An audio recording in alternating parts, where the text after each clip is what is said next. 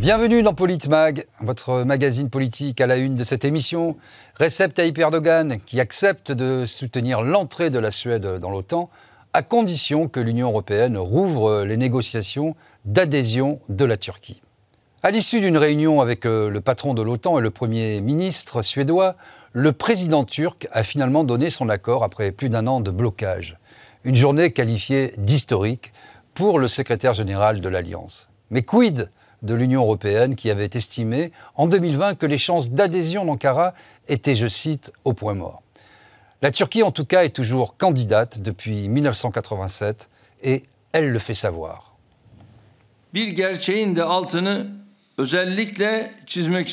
La Turquie attend à la porte de l'Union européenne depuis plus de 50 ans. À l'heure actuelle, presque tous les pays membres de l'OTAN sont membres de l'Union européenne.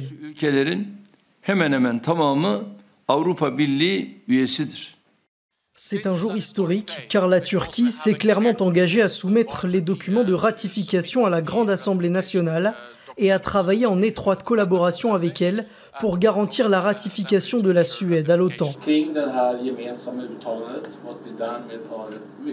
Nous faisons un grand pas vers la ratification formelle de l'adhésion de la Suède à l'OTAN. C'est un bon jour pour la Suède.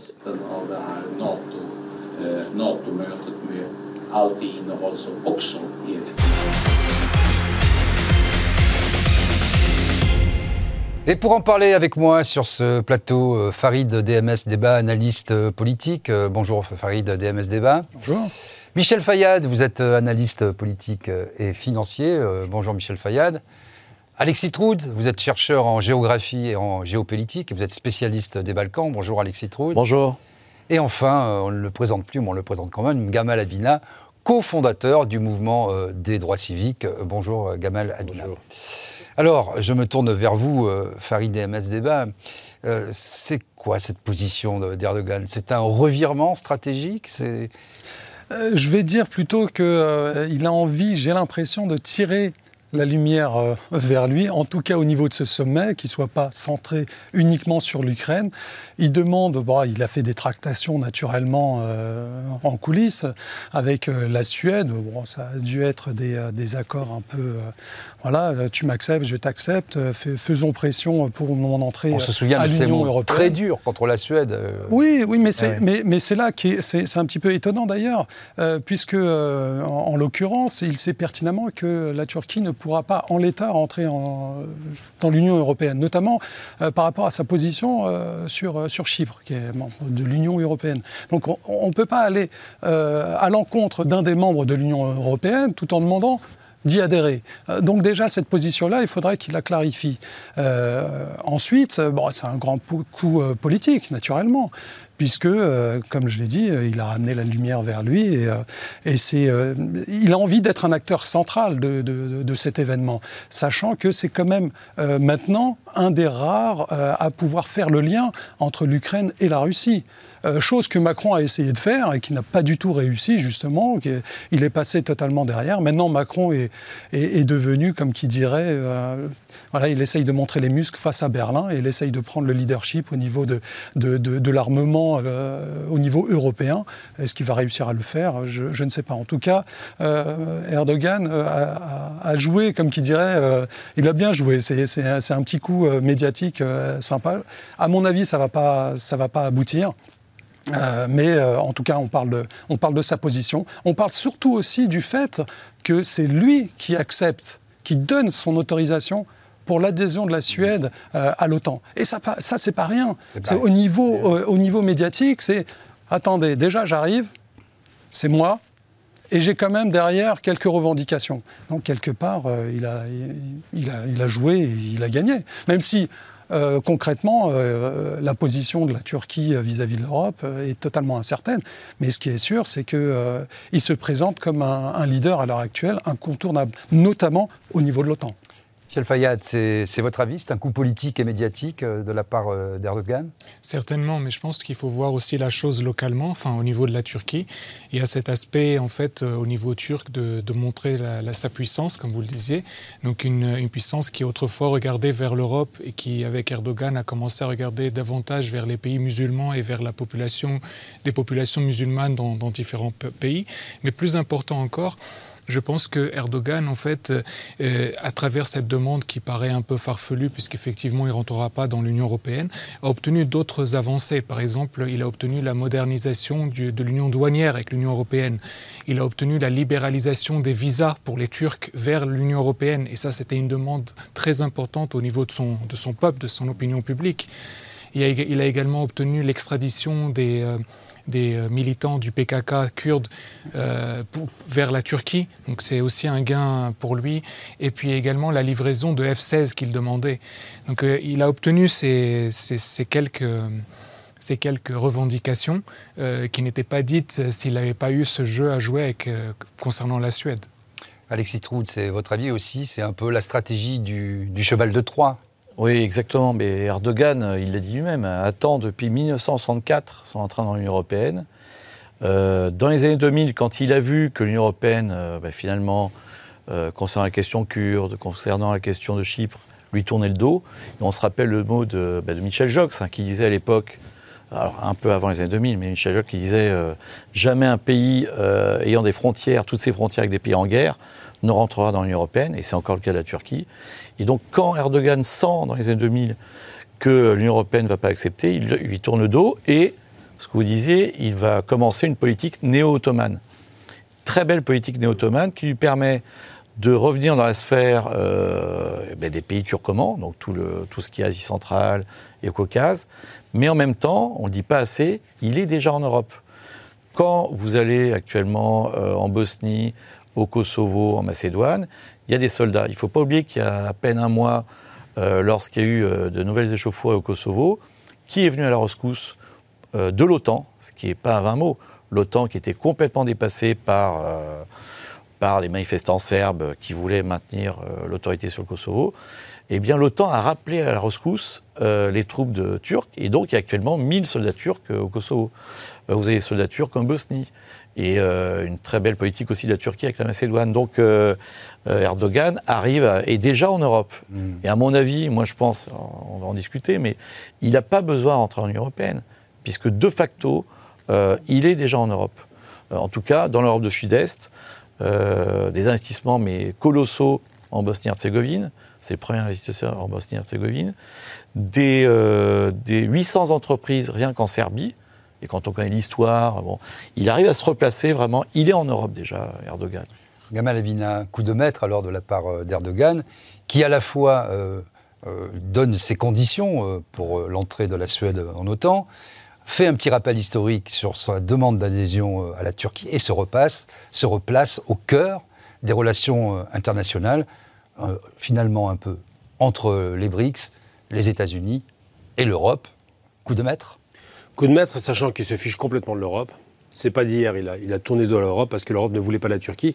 Quelle Turquie?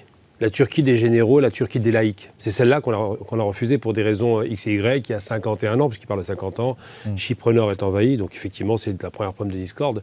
L'autre aspect, c'est que Erdogan a, bénéficié à plein d'une chose. Les gens ne comprennent pas comment l'économie turque a explosé en 20 ans. C'est pas seulement parce que c'est un génie économique, c'est parce qu'il a bénéficié de la destruction de l'Irak, donc la réexportation par la Turquie, qu'il a bénéficié de, ce qui s'est passé avec le Qatar récemment. Les, Qataris sont très présents euh, en Turquie, qu'il bénéficie du grand, on parlait du, monde turc, on peut le dire, les Turcs, euh, turcophones, les gens de langue turque, dans toute la région asiatique après la, chute de, l'URSS. Donc tous ces éléments-là font que la grande Turquie commence à renaître, cette fameuse Turquie ottomane euh, dont ils ont tous une sorte de nostalgie. Donc il a réussi ça et en même temps, quand il vient en Europe, ce qui est amusant, c'est que personne ne se rend compte des réalités. Mais qu'est-ce, peut, qu'est-ce que ça peut bien lui faire de savoir que la Suède rentre ou pas euh, du côté de, l'OTAN. Ça lui fait rien du tout. Il y a 31 pays, c'est le 32e pays. Ça ne le dérange pas. Par contre, il est malin. Il va négocier parce qu'il sait qu'il a un droit de blocage. C'est une minorité de blocage, c'est le seul qui refuse. Il dit bah, puisque vous voulez 40, on va négocier. Moi, ça ne me dérange pas, la Suède, c'est pas grave. Hein. Je me suis rangé avec les Russes, c'est bon. Par contre, on va négocier sur les accords qui ont été faits. Et un, des accords qu'on a oublié, c'est que l'extradition des, gens du PKK en France, c'est depuis 2011. Ça fait très longtemps que c'est déjà acté. C'est les autres pays européens qui résistaient, comme l'Allemagne. Aujourd'hui, il obtient tout, c'est-à-dire que le gars, il a tout, il a tout gagné, il a ramassé la mise. On croyait qu'il n'allait pas gagner l'élection, il a gagné haut la main. On pensait qu'il allait reculer sur, sur des principes avec les Russes. Il n'a pas reculé, il en a bénéficié, puisque les Russes investissent massivement aujourd'hui en Turquie. Quelle réussite dans le nucléaire, dans le gaz, c'est un hub gazier qui est en train de se mettre en place.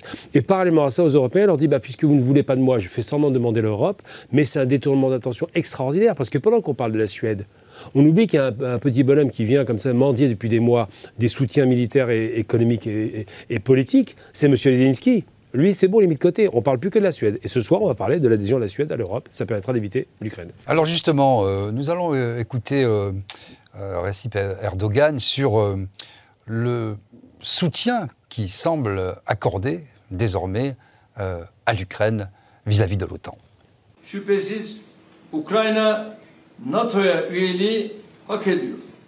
Il ne fait aucun doute que l'Ukraine mérite d'adhérer à l'OTAN. Je voudrais profiter de cette occasion pour réitérer ce que j'ai toujours défendu. Il n'y a pas de perdant dans une paix juste. Malgré les différences de compréhension entre les deux parties, nous souhaitons sincèrement que les deux parties reprennent au pourparler de paix. Alors Farid Dem, ce débat, là, on a une illustration parfaite de la réelle politique d'Erdogan. Oui, c'est vrai, il ne euh, se démonte pas. Bon, aussi, il faut voir qu'il euh, y a quand même un agenda euh, électoral en Turquie en 2024 par rapport au, municipal. Donc, quand même, il veut, il veut être présent et montrer que. il, a, il, a, déjà une victoire assez éclatante. non, mais hmm. il veut. enfin, c'est pas, il veut récupérer un à Istanbul. Quoi. Voilà, il veut, il, veut aller encore plus loin, hmm. tant qu'à faire. Mais, mais, mais c'est vrai, là, il, boit du petit lait, là où il est. Enfin, franchement, il est, euh, il est dans son élément.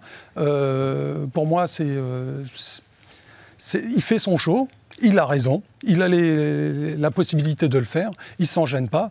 Et, euh, c'est vrai, on a, il a totalement occulté euh, Zelensky qui est venu demander encore des choses auprès de l'Europe, etc. D'ailleurs, c'est euh, intéressant comment il a eu cette possibilité, cette capacité à détourner l'intention. comme on le disait, c'est vrai, on sait pertinemment qu'il n'aura jamais cette adhésion à, l'Europe et, clairement il le sait. Mais c'est pas ça qui l'intéresse. C'est pas ça. Michel Fayad, bon, effectivement. Euh, Zelensky est arrivé euh, au sommet euh, de l'OTAN très énervé, très en colère. Enfin, c'était surtout la veille sur les réseaux sociaux. Il a été beaucoup plus mesuré à la tribune, mais quand même, il a critiqué l'OTAN. absence d'agenda, ils vont pas assez vite, on n'a pas de feuille de route. quelle lecture vous faites justement, à la fois de cette salve, je dirais, de, Zelensky à la lumière de ce que vient de, dire euh, M. Erdogan moi, je pense que Zelensky a un peu appris euh, d'Erdogan, parce qu'il fait monter la, disons, la barre le plus haut possible pour obtenir ce qu'il euh, qu'il peut réellement obtenir. Donc, il a demandé l'adhésion de l'Ukraine à l'OTAN, chose qu'il ne peut pas obtenir, comme la Turquie ne pouvait pas obtenir l'entrée dans l'Union européenne. Oui, parce que si l'Ukraine, soyons clairs, adhère aujourd'hui, on part directement dans la, Troisième Guerre mondiale. Tout à fait. Et euh, lui, de son côté, ce qu'il espérait, et qu'il est apparemment en train d'obtenir, c'est une aide militaire, comme les États-Unis l'ont accordé à Israël, 3,8 milliards de dollars par an. Et c'est ce qu'en fait l'Ukraine veut. Hmm. C'est-à-dire que plutôt, il sait qu'il ne peut pas rentrer dans l'OTAN, mais au moins qu'il récupère une aide militaire conséquente. Euh, je rappelle juste donc pour Israël, c'est 3,8 milliards de dollars par an pendant 10 ans. C'est ça l'accord qui existe avec les États-Unis et c'est ce, ce que lui, Zelensky, essaye d'obtenir auprès de l'OTAN. Donc, euh, du marchandage euh, intelligent euh, de la part mais de Zelensky. Zelensky est dans la droite ligne des, dirigeants ukrainiens depuis 30 ans. Il ne faut pas oublier que depuis Yulia Tymoshenko, Poroshenko, ce sont des dirigeants qui, ont, qui sont appuyés sur le dispositif occidental, mais où la corruption les a amenés vraiment à, être, à affaiblir leur pays. Et donc Zelensky, il joue sa dernière carte, c'est-à-dire comme vous disiez, c'est-à-dire d'avoir euh, ce plan euh, américain d'aide américaine. Comme, euh, alors il y a Israël, mais il y a beaucoup d'autres pays dans le monde hein, qui sont soutenus directement par les États-Unis. L'Égypte, je pense à les pays sud-américains aussi, comme la Colombie, hein, qui reçoit près de 1,5 milliard par an. Hein. Et donc, moi, à mon avis, Zelensky est vraiment dans une position très difficile parce que Il a compris qu'il ne peut pas entrer ni dans l'OTAN ni dans l'Union européenne, qu'il peut peut-être avoir une sorte de sécurisation, sauf que s'il a cette sécurisation, quand on regarde la carte de l'Ukraine, euh, ça veut dire de facto qu'il perd le Donbass, Donetsk et euh, ce que les Russes appellent la Nouvelle-Russie, puisque la ligne de frontière euh, traverse le pays. Donc ces rêves d'unité ukrainienne disparaissent. Et donc moi je pense qu'à moyen terme, Zelensky est, est, vraiment dans un cul-de-sac et que, comme beaucoup de dirigeants et peut-être que, bon, j'en suis une hypothèse, mais comme beaucoup de dirigeants dans l'histoire récente qui ont été soutenus par les États-Unis, euh, on se souvient de Noriega, on se souvient de Kadhafi, il va euh, très vite disparaître de la scène politique. Il est, déjà politiquement euh, terminé. C'est votre avis, Gamal Abina, avec peut-être un, un, Erdogan qui joue d'une certaine manière un rôle de pivot dans cette affaire, puisqu'on voit qu'on est à un moment important où il y a des signes peut-être de lâchage, comme on dit, euh, de Zelensky par euh, notamment euh, les États-Unis, en dépit des affirmations tonitruantes. comment vous analysez cette séquence qui vient de se dérouler là À chaque fois que je parle de, la Turquie, on me reproche d'être pro-turc parce que je dis qu'Erdogan défend la Turquie. Erdogan ne défend que la Turquie, c'est son obsession. Les intérêts de la Turquie, la grandeur de la Turquie, l'influence de la Turquie, c'est une puissance régionale qui compte. Et il fait ça très bien. Pourquoi? Parce que quand il va convaincre les Européens euh, de leur faire le cadeau de l'entrée de la Suède, c'est juste une négociation de marchand de tapis, il ne faut pas se raconter l'histoire. Et à côté de ça, il sait parfaitement, alors qu'il est en relation directe et permanente avec Poutine, ils ont des relations incroyables, ces deux bonhommes-là, alors qu'ils sont en confrontation souvent sur d'autres théâtres. Hein. Mais ils savent parfaitement négocier. Et ils se mettent d'accord pour dire voilà, je vais accorder ça, tu vas obtenir ça. Zelensky a été lâché. Pas maintenant. Il a été lâché dès le début par l'Europe, qui l'ont fait croire, l'Europe et l'Occident en règle générale, qu'ils allaient soutenir. Le soutien est en goutte, c'est des gouttes d'eau qu'il reçoit. Il demande des avions pour couvrir son armée qui est en train de se faire laminer sur le champ de bataille. Il ne les reçoit pas. Ils demandent des soutiens beaucoup plus à l'avant de la part de, pays frontaliers en espérant qu'ils leur donnent des armes en continu. Ce n'est pas le cas. C'est vraiment c'est du coup par coup. On prend l'exemple par exemple de M. Macron. Il lui proposait Scalp. Écoutez l'ironie du sort. Les Messis Scalp, on peut les tirer qu'avec des avions. Ils n'ont pas d'avion. Donc autant dire qu'ils ne reçoivent rien. Mais le problème, c'est que Zelensky a du mal à comprendre, parce que ce n'est pas un politique. N'oublions jamais qu'à l'époque, il faisait du piano debout, tout nu. Hein. On se rappelait du personnage. Aujourd'hui, il croit qu'il a compris la relation La fonction crée l'organe, certains ont dit. On s'entend bien, il paraît, oui. Ce qui est certain, c'est qu'aujourd'hui, il ne comprend pas les rapports, les relations internationales. Les États-Unis prennent, pied, prennent main avec, les, avec les, Russes, ils vont se mettre d'accord sur une ligne de démarcation, et c'est lui qui sera le donneur en face. Et moi, j'ai même, j'ai envie de vous dire que je suis inquiet pour lui. Parce que quand il va, il va se, casser la figure à ce point, mais je me dis que peut-être qu'un Ukrainien lui en, voudra au point de l'assassiner. Tout est possible, hein, parce qu'aujourd'hui, euh, Zelensky est dans une impasse totale la guerre est perdue, la contre-offensive, soi-disant, la, la contre-offensive est un échec total. Il a perdu énormément d'hommes. Il avait aligné, soi-disant, un million d'hommes. Il en a 150 000 sur le terrain aujourd'hui. Et surtout, il n'a plus d'armes. Et l'Occident ne peut pas le fournir en armement parce que c'est à perte. Quand on fait une guerre dont les objectifs de guerre sont impossibles à atteindre, on se rend bien compte que c'est plus la peine de s'intéresser à Erdogan. Euh, à Zelensky, je veux dire. Et Erdogan l'a parfaitement compris. Il connaît le terrain, il sait ce qui se passe, il connaît les rapports de force, il sait que la Russie. Alors je donne un exemple 12 hein. 500 chars, la Russie. 12 500 chars. En Ukraine, il négocie pour 300 chars. Donc c'est une guerre qui est impossible à gagner, mais malheureusement pour, pour ce pauvre Zelensky, aujourd'hui on a vu une image qui est euh, emblématique. Il est tout seul au milieu de ces gens qui ne regardent même pas. Tout est dit. Mmh. Alexis Trout, c'est euh, votre avis aussi, euh, parce qu'on on, sort d'une séquence hein, sur cette fameuse contre-offensive ukrainienne ou partout, notamment dans les médias mainstream, on nous a expliqué que oui, ça prenait un peu de temps, mais que ça a progressé. Et, tous les jours, euh, notamment l'Ukraine faisait son espèce de compte-rendu, on a récupéré un ah kilomètre carré, trois kilomètres carrés. Ah et aujourd'hui, revirement, euh, comme on voit que ça marche pas tellement, euh, parce qu'il faut rappeler que c'est pratiquement 1500 km de, de, front sur 30 km de profondeur, hein, de largeur, on nous explique, dans les médias mainstream notamment, que effectivement, ce n'était pas tout à fait la bonne option. On avait mal analysé les choses et que aujourd'hui, euh, ce que veulent faire euh, les Ukrainiens, c'est mm. percer la défense russe par de l'artillerie et aller frapper, euh, d'où les missiles, en profondeur des sites stratégiques. Comment vous analysez La Russie a déjà gagné. Pourquoi? Parce que le but de guerre des Ukrainiens était de récupérer tout le territoire. Or, comme vous l'avez dit, il y a cette ligne de front qui est plus qu'une ligne de front, qui est une véritable ligne infranchissable. Aucune armée à l'heure actuelle peut la franchir, à moins de déclencher une guerre nucléaire. Donc, on a de facto deux Ukraines déjà comme historiquement, si vous voulez, historiquement, du duché polono-lituanien jusqu'à l'Union soviétique, cette partie d'Ukraine était russe, alors que l'Ukraine actuelle était polonaise, hongroise ou autre. Donc on a vraiment une séparation de facto. Pourquoi? Alors, on n'a pas beaucoup de temps aujourd'hui, mais euh, il faut se rappeler que Poutine, comme beaucoup de dirigeants russes, dès les années 90, voulait, avec les Européens, une sorte de pacte de sécurité. Il ne faisait que, sans arrêt, par des appels du pied, de demander aux dirigeants européens, et on se souvient, auprès de Jacques Chirac, auprès de Nicolas Sarkozy, de négocier une sorte de pacte de stabilité et de sécurité euh, à l'échelle européenne. Ça a été rompu euh, par les Américains au début des années 2000, et depuis, depuis, eh bien, euh, on a cette situation, puisque la guerre dure depuis 2014. Et donc, moi, je pense que la Russie, elle est soutenue, on le sait bien, par tous les BRICS, elle est soutenue par les trois quarts de la population mondiale, elle est soutenue par les, les toutes nouvelles grandes puissances, que sont l'Inde, le Brésil, l'Afrique du Sud euh, et Erdogan, mm. parce que la Turquie soutient la Russie. La Turquie euh, envoie des armes à l'Ukraine, certes, comme les drones ou d'autres, mais la Turquie soutient aussi la Russie euh, par des, programmes militaires qui sont assez spécifiques. Et donc, il y a vraiment cette grande reconfiguration à laquelle on assiste, à laquelle les Européens, j'ai l'impression, ne, ne, comprennent pas que le monde est en train de changer et qu'il y a euh, si vous voulez, une nouvelle reconfiguration qui va à l'avantage des BRICS et de, ces pays d'Asie, Moyen-Orient et Afrique.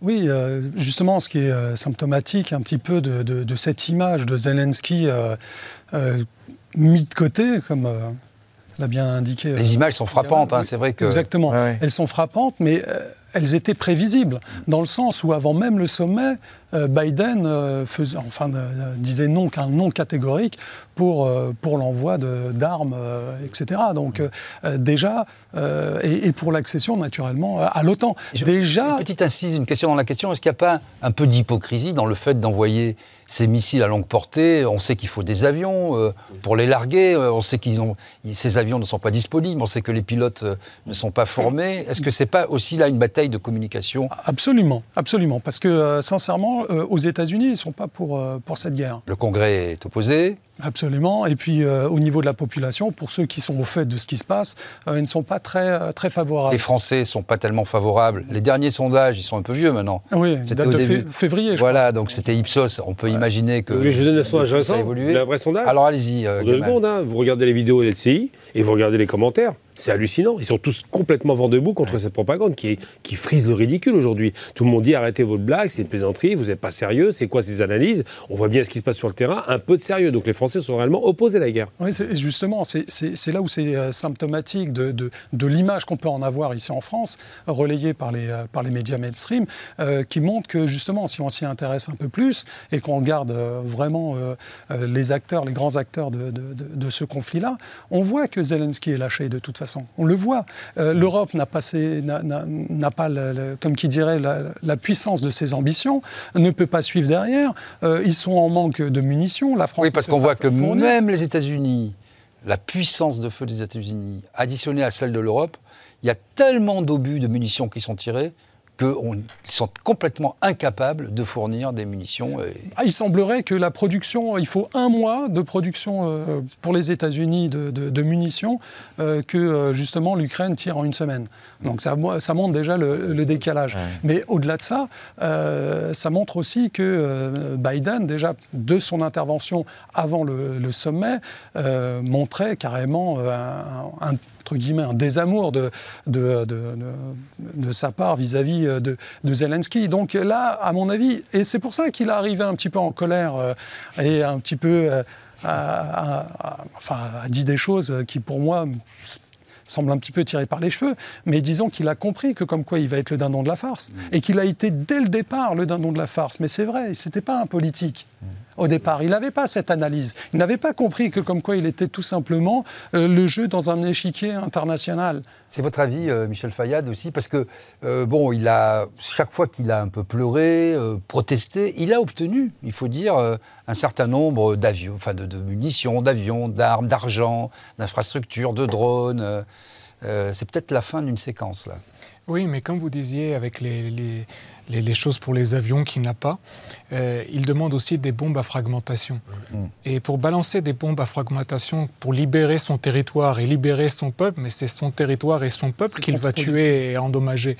Donc en fait, euh, comment veut-il libérer son, son peuple et son territoire comme il le prétend en balançant des bombes à fragmentation? Lui-même n'est pas réaliste. Eh bien écoutez, c'est la fin de cette euh, première partie euh, de Politmag. Restez avec nous, on va parler de l'implication euh, de la CIA dans la guerre en Ukraine.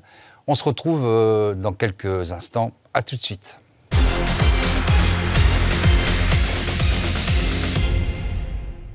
Bienvenue dans cette deuxième partie de Politmag.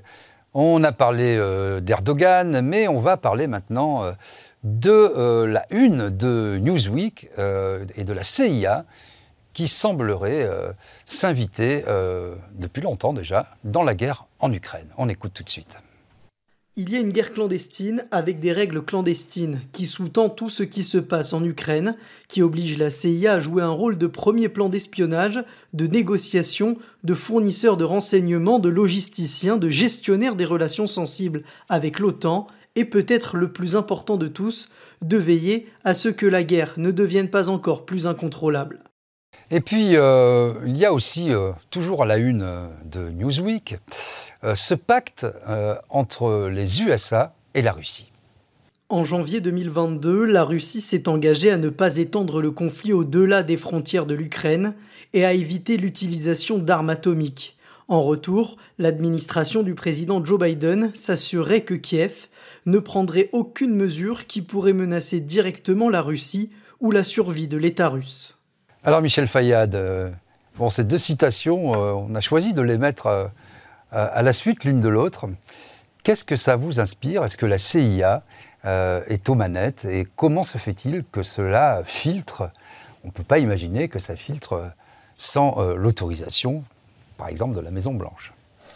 Je pense déjà qu'il n'y a pas une seule guerre depuis au moins la Deuxième Guerre mondiale dans laquelle la, CIA n'a pas, pas eu euh, un rôle à jouer à l'intérieur, euh, comme fomenteur de la guerre elle-même, comme organisateur de la guerre ou même comme, euh, comme pour prolonger cette guerre. Et euh, contrairement à ce que dit la deuxième citation, je ne crois pas que la CIA ne veuille pas que, cette guerre touche la Russie. Je pense que le but ultime de la CIA, c'est le démembrement de la Russie. Parce que euh, aujourd'hui, le vrai adversaire des États-Unis, c'est la Chine. Et euh, ils ne peuvent pas concevoir que la Chine et la Russie forment un bloc uni, parce que la Russie a quasiment toutes les matières premières dont le monde a besoin. Et la Chine a cette population qui est la plus grande population mondiale, donc, et la richesse également, qui va devenir la première économie du monde. et la fabrication Tout à fait. Le raffinage, le traitement de, ces minerais et de ces métaux, vous avez raison. Et donc, euh, ils ne veulent pas que, que, ce, que, ce, mariage perdure. Pour eux, c'est devenu euh, vital, je dis pour les États-Unis, que de travailler au démembrement de la Russie. Et d'ailleurs, aux États-Unis, on entend de plus en plus d'analystes euh, géopolitique américain passer dans les médias et dire que c'est ça le but des États-Unis, c'est le démembrement de la Russie, de la fédération de la mm. Russie, comme c'était autrefois le, démembrement de l'URSS. Donc c'est ça le but ultime. Donc la deuxième euh, citation, j'y crois pas tellement. Alexis Trou, de votre avis, euh, ça justifierait finalement ce qu'a dit Vladimir Poutine quand il a justifié l'envahissement de l'Ukraine en disant mais si, si on ne fait pas ça, on va être démembré, démantelé, et puis ça va continuer, continuer. Michel, est-ce que vous avez vu euh, qui est l'auteur de la première citation? Wesley Clark, euh, très connu il y a à peine 20 ans, lors des bombardements euh, sur la Yougoslavie. Le, vraiment, et ça corrobore tout ce qu'on dit tous ensemble depuis des années. C'est-à-dire que la CIA, après avoir, été, avoir fait le beau jeu partout en Amérique latine, au Moyen-Orient, s'est attaqué à l'Europe dès les années 90 s'est engouffré dans la brèche de la disparition de l'Union soviétique et est arrivé à morceler la Yougoslavie, qui était la puissance de l'Europe de l'Est, en euh, six États, bientôt peut-être sept, avec le Kosovo qui n'est pas encore reconnu.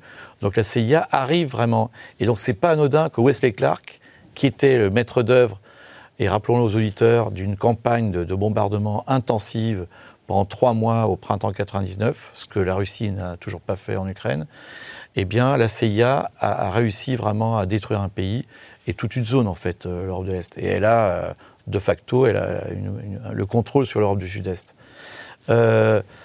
après, la deuxième citation, je pense que ce n'est pas contradictoire. C'est-à-dire qu'on est à un moment clé où les États-Unis, en fait, la guerre froide n'est jamais terminée, n'a jamais été, ne s'est jamais terminée. Elle s'est poursuivie, euh, mais sous des modes très différents. Et donc, il y a eu en permanence ce conflit entre États-Unis et Russie, qu'on voit actuellement sur l'Ukraine. L'Ukraine, en fait, malheureusement pour les Ukrainiens, ce n'est qu'un laboratoire, comme l'a été la Yougoslavie dans les années 90. Laboratoire pour les armements, laboratoire pour euh, euh, le contrôle des populations, laboratoire aussi pour la propagande médiatique. Et donc, il y a les deux à la fois. C'est-à-dire que l'Ukraine, c'est en l'exemple même de la poursuite de la guerre froide sur le sol européen. Euh, moi, je suis d'accord avec vous. C'est vrai que depuis Brzezinski jusqu'à euh, récemment encore M. Feynman, beaucoup d'analystes américains ils ont le mérite de dire clairement ce qu'ils veulent. Ils veulent démembrer la Russie. Ils sont sur le point d'y arriver. Et c'est pour ça que Poutine euh, s'est opposé au dernier moment, mais en même temps, euh, euh, beaucoup pensent depuis, beaucoup d'analystes pensent depuis quelques mois qu'il y a une sorte d'accord tacite, parce que quand on regarde la carte du conflit, c'est vrai qu'on était... Entre, entre, qui et qui, rappelez? Entre la Russie et les États-Unis. Cette guerre en Ukraine, moi je craignais au départ, et encore il y a quelques semaines, que des acteurs régionaux historiques en Ukraine, comme la Hongrie, comme la Pologne, euh, ne mettent le, pied en Ukraine. Ça ne s'est pas fait. Ils essayent. Hein. Il y a pour l'instant des groupes de réflexion qui sont à ce stade informels. mais la euh, Pologne et la Hongrie tirent justement pour même aller intervenir avec leurs soldats physiquement. Euh. Non, mais si vous voulez, même s'il n'y a pas de, de, négociation directe, et encore, ça, c'est les historiens qui le diront, il y a forcément, encore comme durant la guerre froide, le contrôle par les États-Unis de toute l'Europe et de leurs alliés comme la Russie, de, ses alliés sur place. Ce qui fait que le conflit n'a pas, pas fait un effet euh, boule de neige. Kamal Avina, le fait que ça sorte comme ça euh, dans la presse, est-ce que c'est pas aussi euh, le, signe que les États-Unis donneraient à la Russie en disant mais attention, tout ce qui se passe maintenant, c'est pas nous. S'il y a des initiatives en, Ukraine, elles sont du fait des Ukrainiens et, et nous, on s'en lave les mains d'une certaine manière. Est-ce que c'est pas ça aussi qu'on peut. Si, c'est une, façon, une façon de se couvrir, de dire qu'on n'est pas dans le coup, que finalement on ne voulait pas vraiment cette guerre, alors qu'ils sont, sont, toujours à la manœuvre. Ça a été dit à l'instant, on prend l'exemple de 53 en Iran. C'est la CIA qui fait un coup d'État, Mossadegh se fait assassiner par la suite. Tout est instrumentalisé par la CIA qui a fait ça en Amérique du Sud, qui a fait ça en Yougoslavie, c'est vrai, il faut le rappeler. Euh, moi, ce qui m'a marqué surtout dans l'histoire, c'est que récemment, un personnage pour lequel je n'ai pas de sympathie particulière a été intéressant dans sa position. C'est Serge, euh, pas Serge, Arnaud Klasfeld, qui a dit il n'est pas pro-russe, hein, on ne peut pas les soupçonner de pro-russe. Il a dit que cette guerre est intolérable et qu'on ne peut pas soutenir des néo-nazis. Alors pourquoi il a dit ça? Parce qu'il y a des néo-nazis dont on fait croire qu'ils n'existent pas en Ukraine. C'est pas pour dire que ce sont des nazis, les Ukrainiens, c'est faux. Mais il y a des courants néo-nazis extrêmement violents qui existent et qui se revendiquent du nazisme. Et en Yougoslavie, on avait le même problème avec les Ustashi. Hein. Les Croates, il y avait quand même des gens qui n'étaient pas très nets. Hein. Mm. C'est un peu la même configuration, c'est vrai, ça a été rappelé. Euh, la Yougoslavie, démembrement d'un pays qui fonctionnait, avec l'autogestion malgré tout. Et l'Ukraine, c'est les portes de la Russie. Et étrangement, d'ailleurs, les Russes ont très mal vécu le rapport entre l'Ukraine et la Russie, alors que d'autres pays qui étaient comme la Pologne ou d'autres pays d'Europe de l'Est sont montés dans l'OTAN. Mais l'Ukraine, c'est vraiment le cœur historique de la Russie. Alors, on dit beaucoup que l'Ukraine existait avant, c'est pas vrai. C'est la Russie qui, qui était fondée euh, en Ukraine. On parle de Novorossia maintenant, il parle de Nouvelle-Russie, parce que précisément, les rapports de force entre l'Est, l'Occident et l'Orient, je veux dire, entre ce qu'on appelle les Slaves et ce qu'on appelle le reste de l'Occident, se font là-bas et on commençait là-bas. L'invasion de, l'URSS, c'est par l'Ukraine que ça passe. Hein. Donc c'est vrai qu'aujourd'hui, quand la CIA joue euh, avec ses links, donc ces soi-disant fuites qui sont organisées, il n'y a aucune fuite, ça n'existe pas les fuites aux États-Unis, tout est planifié. Et bien, d'ailleurs, on l'a vu avec Snowden, hein, je on voit bien qu'ils n'aiment pas les fuites. Donc quand c'est organisé, que c'est voulu, c'est pour dire aux Russes, attendez, on va commencer à siffler la fin de la récréation et sur le dos de l'Ukraine, clairement. Mais les États-Unis sont en train de préparer un terrain, une porte de sortie en disant on ne va pas intervenir, on ne va pas déstabiliser la Russie, on n'attaquera pas la Russie et on fera en sorte que ça se calme. Alors, oui, on a des propos, Farid DMS, débat un peu contradictoire là, de, sur ce côté droit euh, du plateau, parce que euh, Michel Fayad dit, en fait, ils veulent démembrer euh, la Russie, et Gamal, Gamal Abina dit, en fait, il y a un accord tacite pour que... Maintenant, hein. maintenant pour qu'on s'accorde finalement sur le dos de l'Ukraine. C'est quoi votre Moi, je, vision des choses? Je pense qu'il y a aussi, il faut essayer de voir ça sur une vision un petit peu plus globale, notamment avec l'avènement des, des BRICS. Donc le côté vraiment financier. Et surtout la dédollarisation comme monnaie mondiale. Et ça, c'est très problématique vis-à-vis des États-Unis. On peut imaginer que les BRICS fassent leur monnaie lors de leur prochain sommet. Mais c'est ah l'objectif. Le sommet qui va justement se tenir euh, en Afrique du Sud le 22 euh, du 22 au 24 août, justement, euh, fait un petit peu contrepoids au sommet actuel de, l'OTAN. Et, c'est là-dessus, moi, que je, me pose vraiment cette question-là. C'est-à-dire, quelles sont les marches de manœuvre de, de, Biden face à la montée des BRICS, qui, en termes de PIB mondial, euh, dépasse maintenant le G7. Donc il y, a, quelque part, ils sont, je pense, hein, euh, un, coup à faire pas forcément sur le plan euh, militaire, puisqu'ils ont vu que de toute façon la contre-offensive qu'ils nous ont vendue comme mm. étant voilà, le, nouveau débarquement allait reprendre tous les territoires perdus. Au mois de juin d'ailleurs, 6 juin, je rappelle quand même. voilà. Donc, et, qu'en fait, ça a, été un flop total. Au-delà de ça, ça a été un massacre, il faut dire ce qu'il ce en est. Et, là, on sent bien que vraiment, ils ne peuvent pas euh, euh, aller au-delà du, terrain militaire. Et d'ailleurs, quand, Biden euh, envoie des, armes à sous-munitions, on a l'impression que derrière, Zelensky, il sait que de toute façon, il ne va jamais récupérer ses territoires, puisqu'il est en train de balancer des, armes sales sur tout le territoire. Il les a pas encore, il les a pas encore. Non, mais il, avait déjà un stock très très important d'armes à sous-munitions qu'il a déjà balancé partout. C'est une catastrophe euh, après-guerre. Euh, pour dépolluer ça, euh, c'est incroyablement long, incroyablement coûteux et ça fait énormément de victimes. Donc, quelque part, est-ce que Zelensky, comme le reste, les États-Unis, peut-être même un peu l'Europe, s'ils sont au fait de ça, pense qu'il a, in, fine, perdu la bataille de la guerre. et, que, en fait, la vraie bataille, à mener maintenant pour, euh, pour Biden, pour essayer justement de garder encore euh, les manettes au niveau mondial, c'est que les pays n'aillent pas vers, euh, vers les BRICS. Parce que la création d'une monnaie, on va dire une monnaie nouvelle des BRICS, qui, de toute façon, on parle même d'une monnaie numérique au niveau blockchain, donc euh, mmh. euh, hors d'état euh, les, banques, sans aucun contrôle total. il faut savoir que les États-Unis, n'oubliez pas ce qu'a fait les États-Unis au niveau justement du dollar, où ils ont empêché l'utilisation du dollar par rapport à la Russie, où ils ont bloqué les, transferts d'argent, etc. Chose qu'on ne pourra pas faire avec une monnaie numérique, mmh. surtout si elle est adossée à aucun pays. C'est-à-dire que c'est une, monnaie euh, euh, générale, euh, adoptée par ceux qui veulent l'utiliser. Et, c'est là c'est ça qui fait véritablement peur. En plus, adossée sur l'or, donc une, chose qui, qui, avant le démembrement des accords de Bretton Woods, était la force du dollar. Et après, bah, Nixon a fait ce qu'il a fait. Il a dit bah non, on va faire jouer la planche à billets. Et c'est parti, la dette, la dette, la dette. Donc maintenant, une nouvelle monnaie qui arrive adossée sur quelque chose de tangible, donc adossée sur, euh, sur l'or, euh, fait que derrière, le, dollar, ses jours sont comptés. Et c'est, je pense, là-dessus où, euh, où il y a véritablement un coup à jouer sur le côté financier, au-delà même du, du, du côté militaire, où tous les spécialistes s'accordent à dire que l'Ukraine a perdu. On a abordé euh, le côté stratégique, diplomatique, on a abordé le côté euh, financier. Mais Alexis Troud, est-ce que, euh, en creux, ce n'est pas aussi la question de la souveraineté? Je m'explique parce que on voit que tous ces pays qui sont des puissances souveraines, que ce soit le Brésil, l'Inde, la Chine, la Russie, la Turquie, ont un projet et sont capables d'être pragmatiques, de s'allier. On le voit notamment, ça vient d'être évoqué avec les BRICS, alors que peut-être qu'au sein de l'Europe, qui n'est plus qu'à la remorque des États-Unis, les citoyens ne voient plus tellement euh, quel est le projet. Euh, est-ce qu'on veut aller mourir pour Kiev? Euh, Est-ce qu'on est capable de faire, d'assumer l'inflation pour son gaz, pour son énergie, pour son niveau de vie? Est-ce que ce n'est pas la question de la souveraineté qui est posée? Exactement, c'est vraiment ben, cette lutte énorme entre souverainistes et mondialistes qui est en train de se jouer.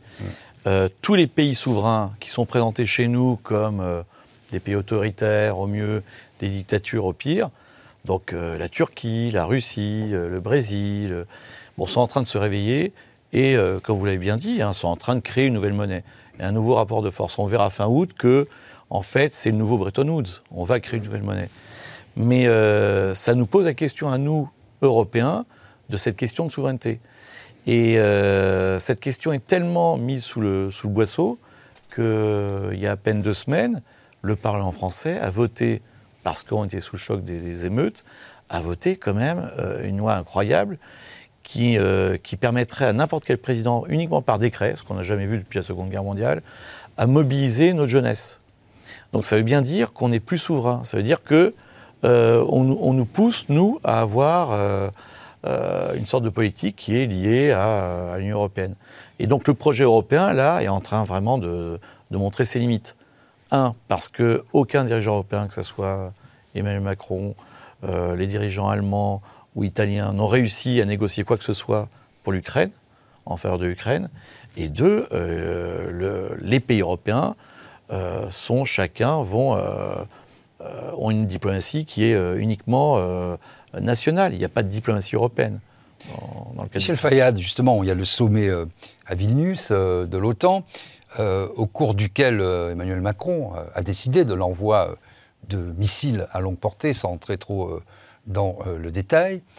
Et Alexis Trout parlait justement de cette loi de programmation militaire qui a été faite, votée un peu en catimini, où, en effet, par décret, on peut mobiliser nos enfants, euh, des citoyens, mais aussi, mais aussi des personnes morales, des personnes physiques et des personnes morales, sous des motifs particulièrement flous.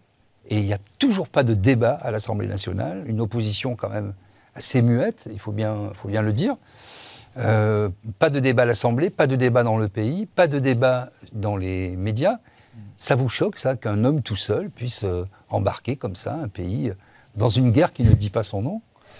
Oui, tout ça, c'est choquant et je pense que, comme, euh, comme vous le disiez, il y a un véritable bouleversement aujourd'hui en Occident. La démocratie telle qu'on la conçoit, en fait, n'est plus, euh, ne peut plus continuer comme, euh, disons, on a fait la Constitution en 58 et on ne peut plus rester dans les mêmes, dans les mêmes cadres parce qu'aujourd'hui tout a changé. les, principales puissances économiques, vous le disiez tout à l'heure, sont devenues les BRICS, et qui ont un autre système une autre constitution, un autre système politique. Et donc, euh, en Europe, où, euh, où euh, les démocraties sont un peu secouées par les réseaux sociaux et autres, eh bien, l'Europe doit se redéfinir au niveau de, des, des, systèmes politiques. Aujourd'hui, tous les, tous, les, tous les gouvernements représentent une minorité de la population. C'est assez problématique. Ce n'était pas le cas autrefois, alors que dans, ces, dans les autres pays, même si, si on dit qu'ils sont autoritaires, il y a quand même des majorités plus ou moins claires. Et donc, euh, un, chef de l'État qui a une certaine légitimité que n'ont plus forcément les, dirigeants en Europe ou aux États-Unis. Donc, il y a tout, cette, euh, tout, ce concept de système politique qui doit être revu et au plus vite. Sinon, l'Europe ne pourra pas euh, faire face à la compétition de, des BRICS. C'est d'ailleurs une excellente analyse d'Emmanuel Todd hein, sur les oligarchies libérales. Il parle des, des, bah, des gouvernements essentiellement européens et des démocraties euh, autoritaires. Et cette dichotomie euh, qu'on n'entend pas souvent, mais que vous reprenez, qui est euh, assez pertinente, semble être la ligne de partage de, ce monde qui est en train de, devenir. Votre avis sur, la question, sur le fait qu'il n'y ait pas de débat en France et qu'il décide tout seul, au sommet, à Vilnius, de l'envoi de, domicile longue portée. Ça, ça vous inspire quoi, Gamal Abina? Bah, Ça m'inquiète, hein, parce qu'on voit déjà qu'on a une femme qui s'appelle von der Leyen qui, qui, fait la loi et la plus le beau temps en Europe. Donc déjà, elle n'est pas élue, mais bon, bref. Donc elle est super euh, représentante de l'Europe. Le Parlement européen est à fond. On voit qu'en France, effectivement, il y a l'envoi d'armes qui sont faites, des armes de haute technologie. On ne parle pas de petits, de petits missiles, c'est des scalps. Qui sont envoyés parce que, par le fait du prince. Hein. le prince a décidé, donc on fait. Et surtout, on voit que euh, toutes ces relations, alors ça a été dit tout à l'heure par rapport à l'histoire du BRICS, moi, je pense que le, gros point, le gros tournant décisif qui va avoir lieu au mois d'août, hein, ce fameux sommet d'Urban, en Afrique du Sud, c'est euh, est-ce que oui ou non les pays qui ont demandé leur adhésion rentreront? Et j'ai envie de dire simplement, c'est que le plus gros choc qui risque d'arriver, c'est pour ça que l'Europe est en panique. On voit un sommet militaire de l'OTAN qui va faire face à un sommet économique en Afrique du Sud. Et dans ce sommet économique, on a l'Arabie qui demandait l'entrée. Bon, il est peu probable qu'elle rentre, mais surtout la Turquie. Vous imaginez si la Turquie rentre dans les BRICS, ce que ça représente? C'est-à-dire qu'elle tourne la porte de l'Europe définitivement, ça fait longtemps qu'elle l'a fait, mais elle tourne la porte de l'Europe et elle dit voilà, eux, ils vont me recevoir. Et s'ils sont reçus, l'ironie pour l'Europe, c'est depuis 57 qu'on a parlé de la Turquie, c'est pas 65 ou 67, c'est 57 qui avait un accord d'adhésion, ça a commencé comme ça. Et depuis plus de 60 ans, on se moque des Turcs. Et bien, si jamais ça arrive, et si les Turcs rentrent dans les BRICS, le chambardement géopolitique, géoéconomique, culturel, ça va être incroyable. Et c'est en ça que l'Europe doit se poser des questions, parce que ça va la fragiliser de fait. Et c'est vrai que quand un homme comme M. Macron devient, et c'est là où je vois où je veux en venir, un autocrate, il prend la décision tout seul. Le Parlement n'intéresse pas, bah, il ne peut pas donner de leçons à la Russie. Je suis désolé, mais les Russes, et ça a été dit aussi, euh, Monsieur Poutine, qu'on l'aime ou qu'on l'aime pas, il a été élu par sa population avec une très large majorité, comme ça a été le cas avec Monsieur Erdogan, qui a eu une majorité relative, mais une grande majorité quand même, et il a été élu à la loyale. En Europe, ils sont élus par une minorité. Oui, c'est le fait minoritaire euh, qui s'est euh, largement, si j'ose dire, imposé. un mot sur le sujet euh, oui, c'est. Euh, je, pense que euh, l'élément économique va, prendre véritablement sa place dans, les mois à venir. et, c'est là où on voit que l'Europe est, vraiment en décrochage par rapport à ça. C'est-à-dire qu'ils ne sont pas en phase avec la mondialisation qu'ils ont toujours prônée, sachant qu'ils ne comprennent pas comment les pays qu'ils appellent en voie de développement euh, n'adhèrent pas à tout, à tout ça, à toute cette... À ce référent de valeurs. Exactement. Il beaucoup mis en avant les valeurs et, européennes. Et, c'est là où ils sentent en fait qu'il y a une véritable hypocrisie dans le, euh, dans le discours et qui, qui n'est pas en, cohérence avec les politiques, on va dire, euh, même nationales des pays, notamment en France, qui est grande de, de, leçons. Et comme, comme l'a si bien dit Gamal Abina, c'est du fait du prince d'envoyer des, des, scalps, qui est euh, assez une ironie, puisque naturellement, il faut les mettre sur des avions, et pour pouvoir former des pilotes, il faut deux ans. Donc, euh, euh, on se fout un peu de la tête du monde. Mais D'autant que M. Macron a tapé à la porte des BRICS et s'est fait reprendre sèchement. On lui a dit on ne veut pas de vous, vous n'êtes pas invité, ça ne vous concerne pas. J'ai encore pire, si vous voulez, encore une information quand même. L'Espagne a demandé à ce que Zelensky soit en Amérique du Sud.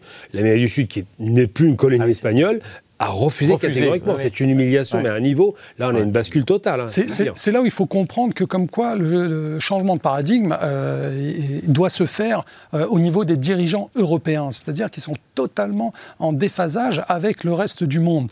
Parce que les BRICS, euh, naturellement, tout le monde tape à la porte des BRICS, parce qu'ils ont compris que de toute façon... C'est là-bas que ça allait se passer. En termes en termes de population, ils sont nettement devant le, le, G7 ou le G20, si vous voulez. naturellement, il y a des, pays du G20 qui, euh, qui font partie, euh, in facto, du, euh, des BRICS, notamment. Donc, et, c'est là où, justement, la, France, hein, je prends la France parce qu'on on est en France, ne, sait pas comment jouer avec justement cette représentation française à travers le monde. Et elle perd totalement pied parce qu'elle perd des, parts de marché au niveau de l'Afrique, il faut le dire. Euh, L'Afrique se tourne vers, euh, vers la Russie, euh, parce qu'il n'y a pas ce complexe aussi mmh. d'anciennes colonies. Ça aussi, quand la France va en Afrique, elle y va comme conquérant, on va dire, comme terrain conquis, je veux dire. la Russie, non, elle y va et elle forme des partenariats. Sans doute que cette question n'a pas été assez abordée. Elle a été occultée. Ne serait-ce que dans la construction européenne. Absolument. Avec différents peuples qui la composent, la question de la ah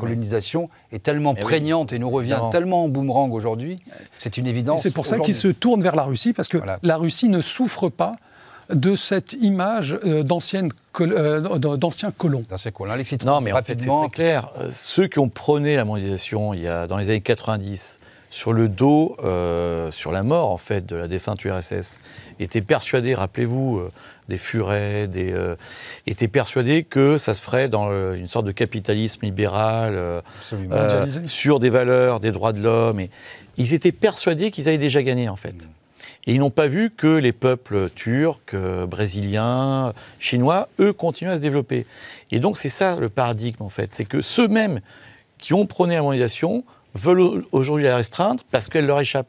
parce que la c'est celle des pays euh, en voie de développement. On peut étendre ça à Internet et à beaucoup de sujets, à la liberté d'expression notamment. Euh, tout de suite, la séquence euh, Politmag, l'actu.